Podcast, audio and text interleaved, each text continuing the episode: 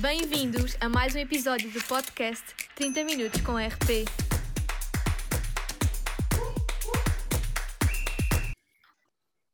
Olá a todos e sejam muito bem-vindos a mais um episódio de 30 Minutos com RP. No episódio de hoje, eu, Madalena Ferreira, E eu, Catarina Barroso. Vamos falar de um tema que acreditamos ser do interesse de muitos de vocês: a comunicação digital e o quão importante esta é para as relações públicas. Para falarmos sobre, sobre este tema, temos connosco Rita Pacheco Soares. Antes de mais, muito bem-vinda e obrigada por ter aceito este convite para falar um pouco sobre a comunicação digital. Olá, olá a todos os nossos ouvintes. Olá, Madalena. Olá, Catarina. Obrigada eu pelo convite. Eh, Então, a nossa convidada passou pela ESCS como aluna de 2015 a 2018, mas também como professora. Neste momento está a realizar a sua tese de mestrado em Novos Mídia e Práticas Web na Universidade Nova de Lisboa, na Faculdade de Ciências Sociais e Humanas.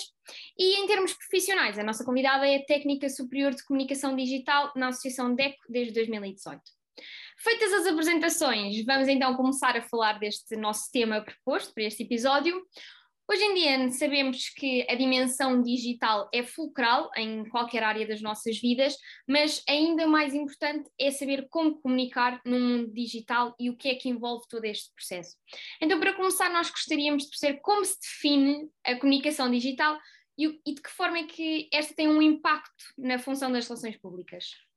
Que começamos desde a primeira aula de TTRP, porque as- a, comunicação digital eh, serve exatamente a função da auscultação e do acompanhamento dos nossos públicos. Isto é um conceito que todos os nossos ouvintes podem ouvir, mas é uma tradução direta daquilo que é as relações públicas e daquilo que é a comunicação digital. Porque pensem, através destas plataformas digitais, nós temos a capacidade direta de contactar in time ou in loco, no momento, com os nossos consumidores, públicos, stakeholders e perceber quais são as suas preocupações, quais são os seus comentários, qual é a sua visão da organização. E, portanto, é uma tradução direta. Para além disso, permite-nos marcar sempre aquilo que é o nosso trabalho da marca, porque permite sempre comunicar aqueles que são os nossos valores, a nossa visão, a nossa missão e fazer algum trabalho de reputação que é conseguido a longo prazo com os nossos públicos. Portanto, é uma tradução direta, sempre. E agora que já nos falou um bocadinho da comunicação digital, eu perguntava-lhe qual é a principal diferença entre uma comunicação digital e uma comunicação dita tradicional e que vantagens e desvantagens podem ser apontadas para cada uma. Bem, depende sempre do objetivo de- dessas comunicações, não é? Mas na comunicação digital temos sempre que fo- focar a imagem, não é? Porque estes suportes sobrevivem da imagem, sobrevivem da- do pensamento por detrás do objetivo que queremos com as nossas audiências. E, portanto, tem que sempre haver um determinado cuidado. Não precisa de ser um post mágico, não precisa de ter lá uns pozinhos mágicos. Normalmente, se nós vemos algumas marcas de sucesso em Portugal, ah, são posts muito simples, mas precisam de uma boa comunicação, precisam de uma boa imagem que sustente a mensagem e que faça significação com os nossos públicos. Tem que perceber, eh, falar de exemplos como o, o- o Facebook ou o Instagram da Superboc ou o Instagram da Control fazem sentido nas marcas porque nós olhamos para aqueles posts, nós olhamos para aquelas publicações e faz muito sentido, muita significação com as suas audiências. Portanto, eu diria que uma das grandes preocupações quando estamos a falar de digital é a imagem ou o conteúdo, o suporte em si, a apresentação do suporte, ok? Pode ser um vídeo, pode ser qualquer outro formato, mas isso é uma das grandes preocupações. E também eh, questões de conteúdo, mas de, de organização. Portanto, como é que construímos o copy? Qual é a mensagem? Qual foi a linguagem que foi utilizada? Isso são os grandes cuidados que temos de ter também no- na, na comunicação digital, porque é uma comunicação mais de aproximação, não é? As pessoas estão nas redes sociais, têm que ser paradas por alguma razão, quando estão no seu scroll, no seu feed, e, e é isso que importa também na, na comunicação digital. Na comunicação tradicional, depende muito qual é o nosso objetivo, mas acima de tudo tem que ser uma, uma comunicação que é coerente, que é simples, que é clara para as pessoas perceberem a mensagem. Isso também acontece no digital, atenção, tem esse, co- tem esse fator em comum, mas eu penso que é um bocadinho mais simples o tratamento, ou então não é tão eh, focado a imagem de como é que vai, por exemplo, estou a pensar num exemplo de um comunicado de imprensa, não é? Um comunicado de imprensa é uma folha, não precisa de um grande trabalho visual ali perdido, precisa de ser claro, precisa de chegar ao nosso público-alvo, que são os nossos jornalistas, mas o objetivo é a informação que lá está construída. No digital, se estivermos a falar de um conteúdo, a imagem é uma das grandes diferenças e uma das grandes coerências porque tem que chamar a atenção. Ah, E eu diria que essas são, são assim as, as grandes diferenças, mas pá, podíamos estar aqui a falar de mil e umas uh, diferenças desde a hora que um post é publicado, desde uh, o dia, e temos que ter intenção quando é que as coisas são publicadas, porque nas redes sociais faz muito sentido aproveitar as efemérides, que são os dias comemorativos para determinadas coisas. Mas sim, são, são esses cuidados, especialmente pensar nas nossas audiências, pensar nos nossos públicos-alvos e da forma como construímos os conteúdos e informação para cada um perguntava assim, quando nós pensamos em realizar uma estratégia efetiva de comunicação digital, quais é que são as prioridades e os primeiros passos a tomar, assim, aqueles mais importantes? Bem, uh, Catarina, acima de tudo, conhecer a nossa marca, perceber como é que é a nossa marca, perceber qual é o nosso público-alvo, se já tivermos as nossas redes sociais, atenção, se já tivermos a falar de uma marca que já as redes sociais, perceber como ela é se não tivermos redes sociais, porque também podemos trabalhar em organizações que estão a criar as suas redes sociais de, raiz, a perceber qual é o nosso objetivo. O que é que nós vamos querer com estas audiências? Ou vamos querer podemos falar em fazer mais vendas, fazer trabalhar a marca de uma outra forma, podemos falar em diferentes objetivos, mas acima de tudo conhecer qual é o nosso ponto de, de partida e até onde queremos chegar. Esse sempre acima de tudo. Depois, uh, um dos outros critérios que temos que pensar enquanto criamos a, comunicação digital das nossas marcas é perceber quais são as linhas de conteúdos que vamos querer criar dentro desse objetivo máximo, quais são as linhas de conteúdo que vamos querer criar. Vamos utilizar o humor e vamos fazer rubricas mais de humor, vamos querer criar conteúdos mais informativos ou de alertas para os nossos, para os nossos seguidores. Qual é o grande objetivo e quais são as linhas de conteúdo? Depois, implica sempre dentro da nossa estratégia planeamento, Aqui, novamente, o processo de RP em quatro etapas, mas é sempre, vocês vão perceber que isto enquadra-se em qualquer atividade, qualquer coisa que nós façamos. Mas é planear. Planear significa preparar, significa redigir, significa corrigir quatro vezes. Quando eu digo quatro vezes, porque passa sempre um erro qualquer e, portanto, temos sempre que acompanhar o nosso conteúdo a tempo completo preparar esses conteúdos e agendá-los nas redes sociais e em grandes, grandes plataformas digitais temos que sempre preparar esses conteúdos para eles saírem, né? não, não vale a pena nós estarmos em loco no dia às 8 da manhã a mandar o post para as redes sociais, normalmente podemos agendar estes conteúdos. E depois, acima de tudo, perceber qual é a resposta a estes conteúdos. Está a correr bem? O, se, se não está a correr bem, por que razão não está a correr bem, se aquela publicação está a trazer algum feedback noutro sentido, por exemplo, se nós tivermos uma publicação que está a trazer mais mensagens para uma página, significa que as pessoas estão a fazer alguma, alguma lembrança e está a mudar comportamentos, e portanto os consumidores, digo consumidores, mas eu quero dizer seguidores, na verdade. Uh, se está a fazer alguma significação com os, nossos, com os nossos seguidores e, portanto, por que razão é que eles não estão a abordar. E depois, acima de tudo, analisar métricas, analisar resultados, ver como é que correu, o que se pode fazer. E esta análise deve sempre ser uh, ao longo que vamos concretizando das nossas campanhas, mas também deve ser anualmente ou semestralmente para perceber como é que correu, o que é que podemos fazer, o que é que podemos mudar e o que é que temos que, que continuar a fazer. Portanto, sim, uma estratégia é sempre pensada dessa forma: planear, implementar, analisar, acompanhar e, acima de tudo, comunicar, que é o que nós fazemos todos os dias. Um, falou agora de, de, transmitir as mensagens e, temos que preparar bem. Então, um, os formatos utilizados no, no, plano digital para transmitir a mensagem pretendida mudam de acordo não só com a mensagem em si, mas também de acordo com o nosso público-alvo. Ao, ao projetarmos uma estratégia de comunicação digital, que aspectos ou cuidados é que deve ter em conta um profissional da RP? Para além daquelas prioridades que, que disse agora, quais são assim aspectos mesmo específicos que é preciso ter em conta? Olhem, acima de tudo, eh, dentro das nossas marcas temos que perceber se há determinadas guidelines e, essas, essas mudam a forma como nós vamos comunicar. Estas guidelines podem ser, temos uma organização que é um bocadinho mais tradicional e, portanto, não quer ir tanto pelo new e mudança total. Portanto, antes de falarmos em criação de conteúdos, perceber guidelines internas, perceber de que forma é que eh, deve ser a comunicação, a comunicação institucional das nossas marcas, das nossas organizações. Mas isso é um bocadinho no sentido mais de lato do trabalho de um comunicador, né? Onde é, para onde é que eu posso ir e para onde é que são as linhas negras que eu não posso mesmo sequer abordar.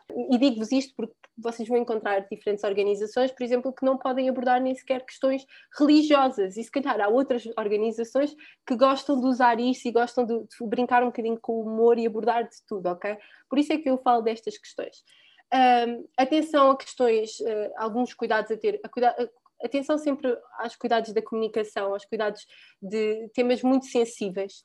Uh, podem correr muito bem, podem correr muito mal. Eu falo de temas sensíveis, estou a falar de um, estereótipos, de estereotipar a nossa comunicação, brincar com estereótipos. Atenção a questões como racismo, ou brincar com esse tipo de determinadas situações. Pode correr muito bem, por exemplo, há marcas que correm muito bem. Não sei se alguma vez viram o caso da Superboc que brincou com a cerveja preta, com a Superboc preta. Isso correu bem, mas nós sabemos de casos que a coisa pode não correr muito bem, né? Então, ter esses cuidados acima de tudo. Uh, coisas positivas, não foi, Madalena, que me perguntaste. Um, uh, eh, construir vídeo, o vídeo corre muito bem um, na, nas redes sociais, é, uma das, é um dos formatos que ganha, porque capta as pessoas a ficar nas redes sociais. E uh, digo-vos isso para percebermos as próprias mecânicas das redes sociais. Antes, um bom comunicador tem que conhecer bem a forma como comunica e como constrói.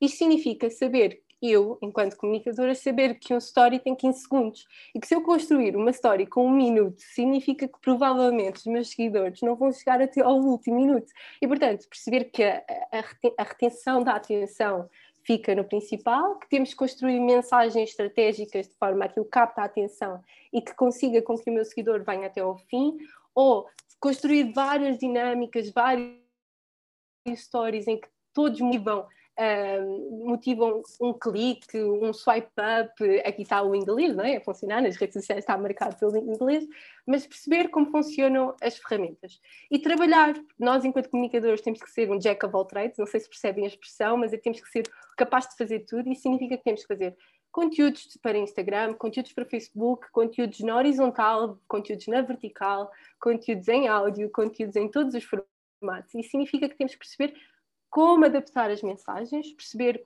como é que eu posso construir um vídeo que capta a atenção, como é que eu posso construir um post que capta a atenção e que mantém e que transmite a minha mensagem. Se a minha mensagem é muito grande e é muito informativa, se calhar eu vou construir um carrossel e vou conseguir com que os meus, com, meus seguidores fiquem mais tempo a ver o carrossel, mas tem que haver qualquer coisa que os leva para o outro, estão a ver, e que faz com que a mensagem fique. Portanto, acima de tudo, cuidados a ter são estes, cuidados com a forma como construímos as mensagens, perceber as dinâmicas, e uma das coisas que eu aprendi ao longo destes anos a trabalhar na DECO, na comunicação, é que as redes sociais surpreendem-nos todos os dias, a sério, todos os dias. Eu todos os anos faço um sum-up ou faço assim uma análise, o pódio das publicações, que é para perceber qual foi a melhor publicação. Uh, e percebo que por mais que eu prepare, por mais que eu planeie, por mais que eu eh, desenvolva a comunicação a um ano, a seis meses, a três meses, há sempre, os pódios são sempre ocupados pelo que é respostas à atualidade. Portanto, uma comunicação que é reativa, que está atenta àquilo que está a acontecer na atualidade e que dá a resposta. E, para, e isto é um caso muito específico da minha atividade, na DECO, nós temos que estar atentos a quais são as preocupações dos nossos consumidores para poder responder. E um, ehm, a verdade é que nós vivemos, hoje em dia vivemos num mundo cada vez mais globalizado, onde graças às tecnologias uhum. digitais, num espaço de segundo nós conseguimos saber o que, é que está acontecendo na outra ponta do mundo. Do outro lado do mundo. Exatamente, e as, as notícias correm muito depressa, principalmente as más, e isso pode interferir com a reputação de uma organização, como nós falámos há bocadinho. Considera que todo este cenário uh, torna mais desafiante o trabalho dos profissionais de relações públicas ou, ou não? Sim, torna, porque cada vez mais o uh, uh, uh, nosso trabalho cada vez mais é de pressão, mas não é uma pressão negativa, atenção, não é aquele trabalho pressional, oh, meu Deus, não consigo, mas é de pressão de constant in time, in local, porque qual como vocês dizem, todos, todos os dias são emitidos milhares de tweets.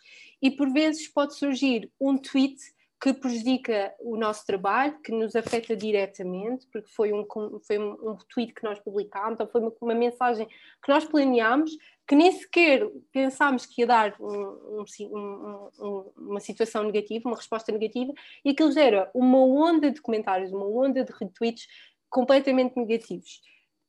Por isso, isso aplica pressão em nós, profissionais de relações públicas, para estar a acompanhar constantemente estes canais, porque são canais de feedback instantâneo e vocês conseguem perceber isso e perceber todos os comentários que nos chegam, tentar filtrar, perceber o que é que é verdadeiramente um problema e que pode afetar a nossa organização em termos de reputação e que nós podemos mudar enquanto comunicadores. E quando eu digo mudar, significa sentarmos do lado das nossas direções e das nossas esfias na pirâmide organizacional e dizer isto é um problema que nos está a chegar com os consumidores e nós achamos que isto está a afetar a reputação da organização onde podemos melhorar, de que sentido é que nós, enquanto comunicadores, podemos também ajudar-vos a vocês e a perceber que isto é um problema e a corrigir. Portanto, sim, aplica-se uma grande pressão. Um, e é um desafio, mas é um desafio que eu acho que nós estamos preparados para, para acompanhar, porque também uh, percebemos que este é o foco. Este é um dos trabalhos que cada vez mais as marcas têm que existir no digital. Se não existirem, é como se existissem a meio ou fossem inexistentes. Quantos de nós, quando ouvimos um novo nome ou ouvimos uma marca e ficamos, como assim? Se calhar não conheço esta marca, tenho que ir às redes sociais ver como é que é o Instagram. Uh, isto, é, isto é verdade, não é? Todos sentimos isto, não é? Então, uh, cada vez mais temos que ter este trabalho de pressão, este trabalho de acompanhamento, este trabalho de perceber como é que são as outras marcas, perceber a nossa concorrência. Isso também faz parte. Fazer um benchmarking, fazer uma análise da concorrência, um, ehm, analisar todos os comentários, sejam positivos e agradecê-los, e todos os comentários negativos e dar resposta. Essa resposta não tem que ser Uh, sim, senhora, tem toda a razão, nós vamos corrigir a situação. É agradecer o feedback, dizer que estamos a ter a intenção e trazer essas respostas para um meio privado. Isto é muito importante no digital, para não, para dar resposta ao, ao nosso seguidor, mas para também não continuar e gerar uma bola de neve ao ponto que aquilo nunca mais se consegue resolver. Mas sim, dar resposta aos nossos seguidores, acompanhar constantemente. É pressionar, é pressionar, sim, mas, mas é importante e eu sinto que nós, enquanto profissionais, uh, estamos preparados para isso. E nós agora estávamos a falar de num dia há muitos tweets, depois, se falarmos de um tema, esse tema torna-se tendência. E nós, nós, quando planeamos uma comunicação no contexto digital, é importante estarmos a par então dessas tendências e ter a noção do que é que está a acontecer no mundo e à nossa volta. Ou seja, a minha pergunta aqui é, é como é que nós podemos esperar que um assunto, assim do nada, se uhum. torna viral e todas as pessoas falam nele. Há alguma explicação ou um processo para isso acontecer? Não existe, não existe, Madalena, não existe, um, não existe uma fórmula mágica de nós conseguirmos perceber o que é que se torna viral e o que é que não se torna viral. Mas há assim, assim umas luzinhas que nos podem indicar. Normalmente tudo o que é muito bom, tudo o que é doar, conseguimos ver esses vídeos, tudo o que é doações, eh, tudo o que é trabalho de marcas de, de, de apoiar causas esse trabalho acaba por ser viral, e quando falo disto, falo do caso da Dodot, que nós sabemos que aconteceu o ano passado, ou há dois anos, não tenho erro. Não sei se lembro do caso da Dodot que decidiu doar uh, um, um, conjunto, já não me lembro quanto é que era, mas era um valor assim simpático à causa das, dos bebés prematuros. E esse esse post no Instagram tornou-se viral, porque as pessoas, do meio do nada, todos vimos nas nossas stories e nos, dos nossos amigos, vimos posts da Dodot e todos ficámos com curiosidade do que é que está a acontecer. E significava que a marca estava a trabalhar aquele post não só para ele ser reconhecido por muitos, mas também era uma causa mais nobre. Depois podemos analisar de outros fatores, se aquilo correu muito bem, se depois a marca não ficou prejudicada, mas pronto, se analisarmos por mil pessoas, o post foi viral, em termos de estatísticas, ok? Uh, o post foi viral. Uh, mas estava a dizer da causa da caridade, também existem fenómenos que são um bocadinho uh, virais e nós sabemos isso pela, pelo, infelizmente pelo falecimento ou pela morte ou pela perda de alguém. Nós sabemos que há algumas personalidades ou algumas pessoas que nós perdemos e que esses, essas publicações acabam por ser também, se vocês repararem, algumas marcas que comunicam, por exemplo a FNAC, quando é sempre artistas ou, ou, ou pessoas culturais, faz sempre essa, essa memória da pessoa e esse post também acaba por ser um bocadinho conhecido. Eu também aprendi este ano que eh, a publicação de, de celebrar alguém que colaborou com a DECO e que perdemos, infelizmente, este ano também em função da situação pandémica que vivemos, um, foi um dos melhores, das melhores publicações. Isto é um, é um pouco triste, mas é um momento de união e que as pessoas também partilham, porque as redes sociais são eh, mais do que serem locais informativos, são locais de partilha, são locais de, pessoais, são locais em que as pessoas querem partilhar as suas, as suas experiências. E, portanto, estas publicações, se nós, se nós repararmos, têm assim qualquer coisa que apelam ao lado humano, ao lado pessoal da pessoa. É, então, sabemos, Madalena, que se formos por esses lados, isso consegue se tornar cada vez mais viral. Mas tem que ser orgânico porque se nós tentarmos forçar que um post seja viral, isto é muito difícil em termos de marcas, nós prepararmos a comunicação para ser viral, isto é extremamente difícil. Um, conseguimos saber que vai para algum lado, mas não existe fórmula. Há conteúdos que podem correr muito, muito bem, há conteúdos que nós pensámos que iriam correr muito bem e que não correm assim nada de extraordinário, e há mil e uma explicações pela qual isso podia acontecer tenha sido pelo copy que acompanhou a publicação, tenha sido pela imagem, tenha sido pela forma como foi construída. Sim, não existe fórmula mas existe muito trabalho e muita estratégia para tentar pensar num post nesse sentido. E como temos estado aqui a falar, as redes sociais estão para todo lado e a comunicação digital passa muito, muito, muito pelas, pelas redes sociais. E tendo isso em conta, qual é o impacto, quer seja positivo ou negativo, uh, das redes sociais numa estratégia ou plano das RP? Hum.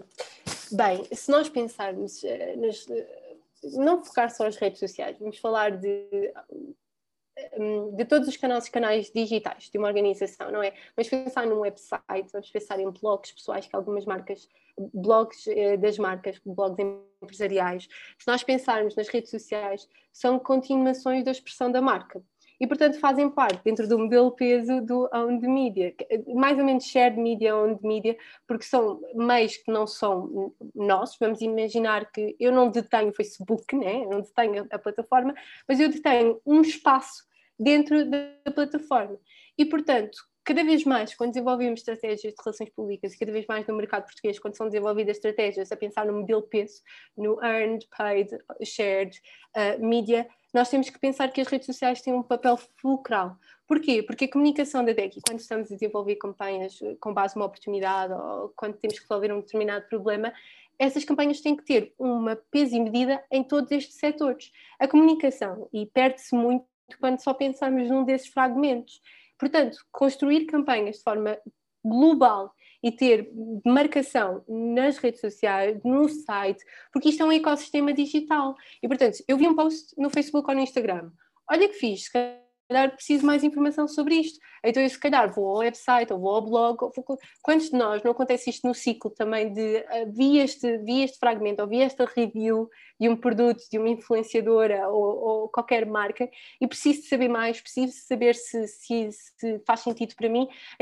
Isto é um ecossistema no digital, temos que trabalhar isto de uma forma de conjunto, tem que ser demarcada em todos estes pilares e, e é estratégico para a organização marcar-se cada vez mais no digital, não só para novas audiências, de marcar que há aqui uma grande diferença, né? nós sabemos que cada vez mais há diferenças geracionais nas diferentes plataformas, né? nós sabemos disso, nós, nós somos ávidos consumidores do Instagram, mas há audiências mais velhas que são ávidas consumidoras do Facebook, há cada vez mais pessoas a aderir ao Twitter em Portugal, que isto é muito diferente, é um, é um panorama muito diferente há, há 10 anos.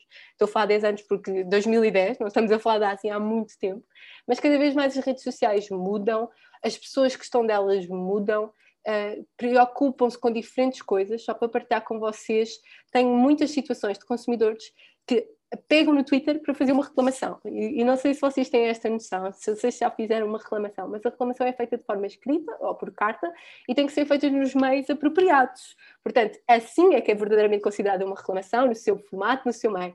Mas cada vez mais as pessoas sentem que precisam de reclamar num meio público para reconhecer os seus problemas, para envolverem organizações como a DEC ou outras, não, não, não vou estar aqui a dizer mais marcas, mas para marcar a sua posição, para marcar que existe um problema e para resolver a sua situação. E, portanto, isto é um ecossistema, cada vez mais as, as pessoas evoluem, mas tem que se marcar a comunicação em todos estes aspectos, isto é fulcral para qualquer comunicador, em que formato, em que mercado esteja. Claro que pensando sempre, acima de tudo, aquela preocupação, a minha organização, o meu contexto organizacional, a cultura organizacional, uh, se, como se adapta, como se estrutura dentro disto tudo. Uh, agora ficando aqui, aqui, então também pelo, pelo lado das organizações e das marcas, um, ehm, considera que pode ser útil ou em, de que forma pode ser útil para uma marca ter parceria com influenciadores? Acredita que estes uhum. podem, de facto, ajudar a mensagem a chegar aos públicos? Porque isto agora é um assunto, é uma coisa muito atual e nós temos essa curiosidade. Sim, eu sinto, eu sinto, Catarina, acima de tudo, sim. A resposta minha, enquanto profissional, sim. Temos que perceber que as influenciadoras vieram para ficar. Uh, aliás, podemos, se voltarmos, eu, eu lembro desta, desta ideia, até quando estava na licenciatura, que houve um professor, Gregory Payne, que nos disse que o primeiro influenciador, os primeiros influenciadores já existiam desde os tempos dos romanos, em que as pessoas sentavam-se no pódio e que diziam às pessoas isto é bom, isto não é bom. E, portanto, se nós pensarmos nessa ideia, já influenciadores desde sempre. E quanto desde, desde, se nós pensarmos também nas nossas casas, quantos de nós não ouvimos a opinião uh, dos, dos, líderes da opinião, entre aspas, aqui para os nossos ouvintes, mas quantos de nós não ouvimos e confiamos na opinião de alguém que nos é próximo? Porque confiamos na decisão, confiamos no feedback que nos dá, porque acha que é honesto. E, portanto, sempre houve líderes de opinião, sempre houve influenciadores no sentido mais lato da palavra. No digital tem um outro papel. Portanto, sim, Catarina, para dar a resposta curta, sim, cada vez mais imprescindível para as marcas, com peso e medida. Digo sempre a mesma coisa, mas é verdade. Perceber que influenciadores, que hum, pessoas, que perfis se adaptam à marca e, portanto, tem que haver aqui um grande trabalho, nós também, enquanto comunicadores, de perceber quais são as pessoas que se identificam com a marca e que podem fazer um trabalho em prol do objetivo. Porque é como um trabalho com um jornalista, nós temos que perceber que o nosso objetivo, nós estamos a trabalhar com jornalistas, mas o nosso objetivo final são as audiências que leem aquele jornal ou aquele meio de comunicação. Com os influenciadores, nós estamos a utilizar, através de um meio, através de determinado trabalho, através de determinada parceria ou colaboração, perceber como é que eu posso chegar àquelas audiências-chave.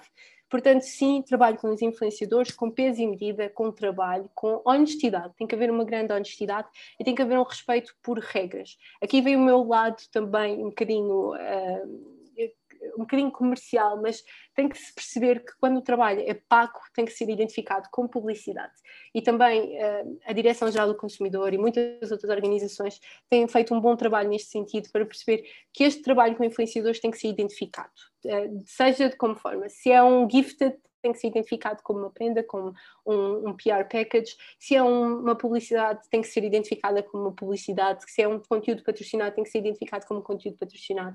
Sim, faz sentido para as marcas, depende muito sempre da campanha. Como é que os influenciadores podem trabalhar com as marcas? E acho que isto deve ser um trabalho que é feito em conjunto, porque são as redes sociais deles são as plataformas deles que eles trabalham há anos, isto é um trabalho legítimo também do lado deles, e como é que se identifica com determinadas campanhas, com determinados objetivos dentro das nossas marcas. Portanto, sim. E qual é que é a forma mais eficaz de avaliar o impacto de, de uma ação de comunicação desenvolvida através das, nossas, das ferramentas digitais? Bem, uh, aqui, Catarina, podia dizer tanta coisa, mas uh, eu acho que depende também da forma como construímos a campanha, né? Vou, vou, assumir que vamos aqui partir de um objetivo, que eu fiz uma campanha sem influenciadores para ser um bocadinho mais fácil.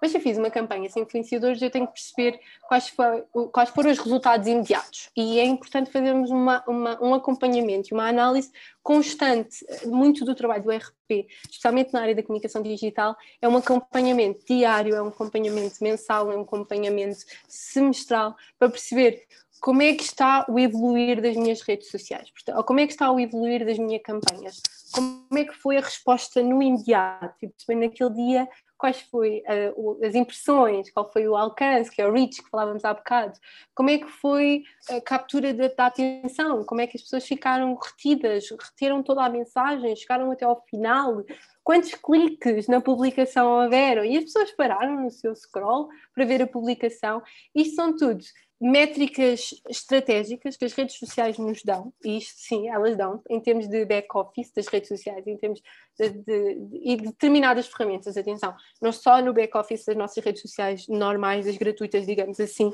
mas também há ferramentas pagas que nos permitem gerir redes sociais que nos dão valiosos insights. Se estivermos a falar com influenciadores, acima de tudo, é sentarmos também com o influenciador e perceber qual foi a resposta àquela publicação e uh, perceber se foi uma resposta positiva, qual foi a estrutura dos comentários, foram comentários positivos, neutros, negativos, um, uh, eh, se a colaboração correu bem. Portanto, a análise tem que ser sempre qualitativa e quantitativa. Portanto, números importam, atenção, nas redes sociais temos que ter sempre consideração que os números têm peso e medida, likes, gostos e seguidores não são a métrica mais importante, mas são uma métrica. E, portanto, importam também analisar, porque imaginem que temos uma publicação que nos está a fazer perder já estamos a ter um trabalho negativo. Conta três simples. Às vezes perdemos seguidores porque simplesmente as plataformas estão a limpar contas e nós perdemos contas que são falsas e isso é uma coisa positiva. Portanto, acompanhar as redes sociais diariamente, qualitativamente e quantitativamente, perceber como é que está a correr, uh, e perceber quais foram, se alcançámos os objetivos. Sempre perceber se eu consegui com os objetivos da minha campanha, se era fazer download de brochura, se era chegar ao meu site, se era cliques em determinadas publicações, ou se o meu objetivo simplesmente foi alcance. Quanto número de pessoas eu consegui que aquilo chegou? Isso fez significação na mensagem. E sempre, se possível, uh, numa fase pré, durante e pós, também fazer uma aproximação das nossas audiências e perguntar se acompanham as nossas iniciativas, se estão em contato com elas, se há alguma que se lembra. Portanto, perceber no pós como correu, se as pessoas têm memórias, uma análise qualitativa também de, de inquérito aos nossos seguidores corre sempre bem também. Portanto, uh, principalmente essas noções. E agora que já estamos a chegar à, nossa, à reta final uh, da nossa conversa, temos assim mais duas perguntas. Considera que a dimensão digital da, da, comunicação vai sobrepor à comunicação interpessoal e a dita tradicional? Ou acha que estas hum. poderão coexistir para o sucesso de uma estratégia de RP completa e abrangente? Hum. Um, isso é uma pergunta muito interessante, muito, muito, muito interessante, Madalena, porque um, talvez se no início pensaria que se iria sobrepor, eu acho, e, e, e, cada vez mais há mais indicações que eu acho que elas vão coexistir. Se nós pensarmos, um, esta pandemia trouxe uma grande vantagem para a comunicação digital, que foi nós ficarmos fechados à frente de computadores e à frente de smartphones, uh, e não só, de, outros, de outras tecnologias também, mas nós ficámos fechados e confinados a estas ferramentas e nós começámos a consumir e a comprar e a aderir a, a, a estes conteúdos e a estas plataformas eh, de forma quase constante. Nós já antes estávamos, quando nós já não estamos nas aulas, às vezes, de vez em quando, a fazer ali um scrollzinho, mas uh, foi quase instantâneo, né? Para perceber como é que estavam os nossos familiares, como é que estavam os nossos amigos, como é que estava o mundo a reagir à situação. Muitos de nós passámos a consumir notícias também através do digital e através dos, dos destaques que nos vinham e, portanto, esta pandemia trouxe uma grande vantagem para as marcas para perceber que é uma, um aspecto fundamental. Sem isto, sem o trabalho aqui, eh, estamos a pecar por não ter. Porque os meios tradicionais, ninguém estava na rua a ver um outdoor, estávamos todos fechados em casa, estávamos todos à frente dos nossos computadores. Mas, Madalena e Catarina, se nós pensarmos, estas ferramentas, algumas delas já existem desde 2005 e nós já estamos a viver com elas há muito tempo por essa razão deixámos de consumir jornais, por essa razão deixámos de ver publicidade, por essa razão deixámos de ver outdoors, MUPIs, todos os outros formatos, de, por essa razão deixou de haver a comunicação tradicional? Não. A comunicação com colaboradores continua a ser feita através de e-mail, enquanto nós não mandamos 40 mil e-mails muito exagerados para os nossos colegas, portanto, eu acho que a comunicação vai continuar a existir uh, vai haver diferenças na forma como cada um consumimos em função das gerações. Porque cada vez mais tem gerações que são mais aptas, mais consumidoras, só digital quase. Eu consumo, eu consumo notícias principalmente através do digital e tenho as assinaturas uh, dos jornais digitais. Não vou comprar um jornal. E gosto de ler livros digitais. É um bocado, mas, mas gosto muito de ler livros digitais, se calhar devia ler um bocadinho mais livros físicos, mas, mas acho que vai haver essas diferenças e talvez à medida que, que o tempo vai avançando vamos ter ondas e movimentos. Mas eu acho que não, não vão continuar a existir uh, e, e, faz sentido a diferença uh, existir, porque significa que há uma multiplicidade e uma adaptação da forma e das coisas. Portanto, eu acho que sim. E por fim, terminamos com uma pergunta ligada ao curso. Sendo que o curso de RPCE lhe permitiu desenvolver competências suficientes para entrar no mercado na área da comunicação digital? Esta é a grande pergunta. Eu estou aqui a abanar a cabeça uh, para aqui, para a Madalena e para a Catarina, mas sim, fundamental. Um, e é tão básico como ensinarem-nos a mexer no Illustrator e no InDesign e em muitas outras plataformas de edição de vídeo e, e tudo o resto. Um, porquê? Um, estas ferramentas são fulcrais para a produção de conteúdos. E como eu disse há bocado, a comunicação e a produção de conteúdos são um dos pilares estratégicos da comunicação, para da comunicação digital, para além do planeamento, para além da estratégia, que isso é tudo, nos treinar enquanto somos jovens uh, licenciados ou jovens a, a ser licenciados em RP.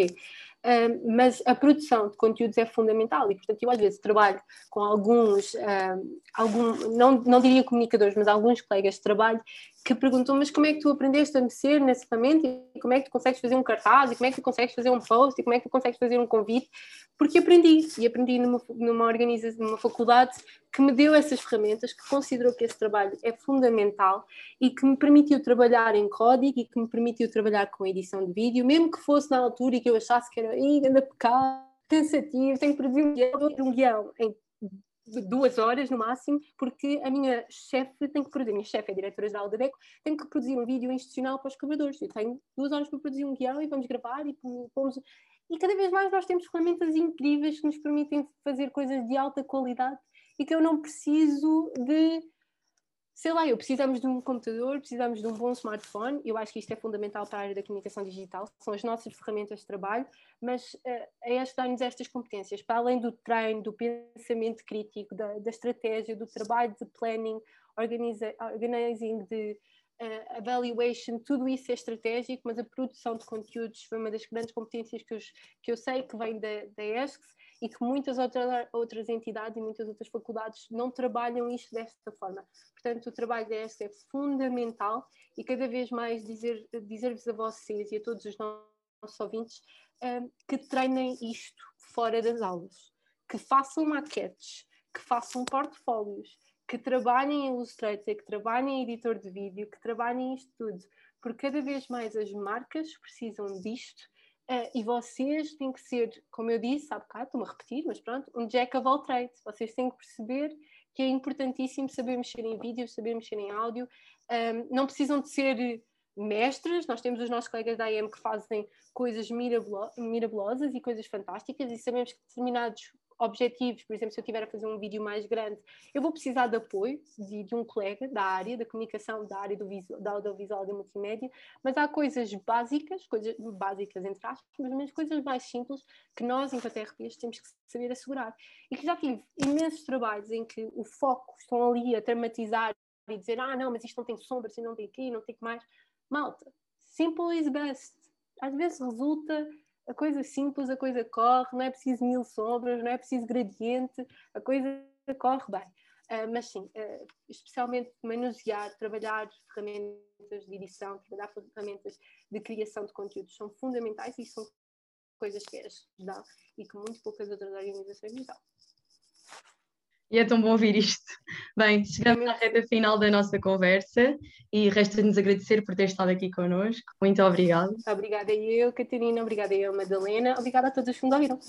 Muito obrigada. E para quem nos está a acompanhar, obrigada por estarem desse lado e esperamos que também tenham gostado. Por hoje é tudo. Voltamos daqui a 15 dias com mais novidades.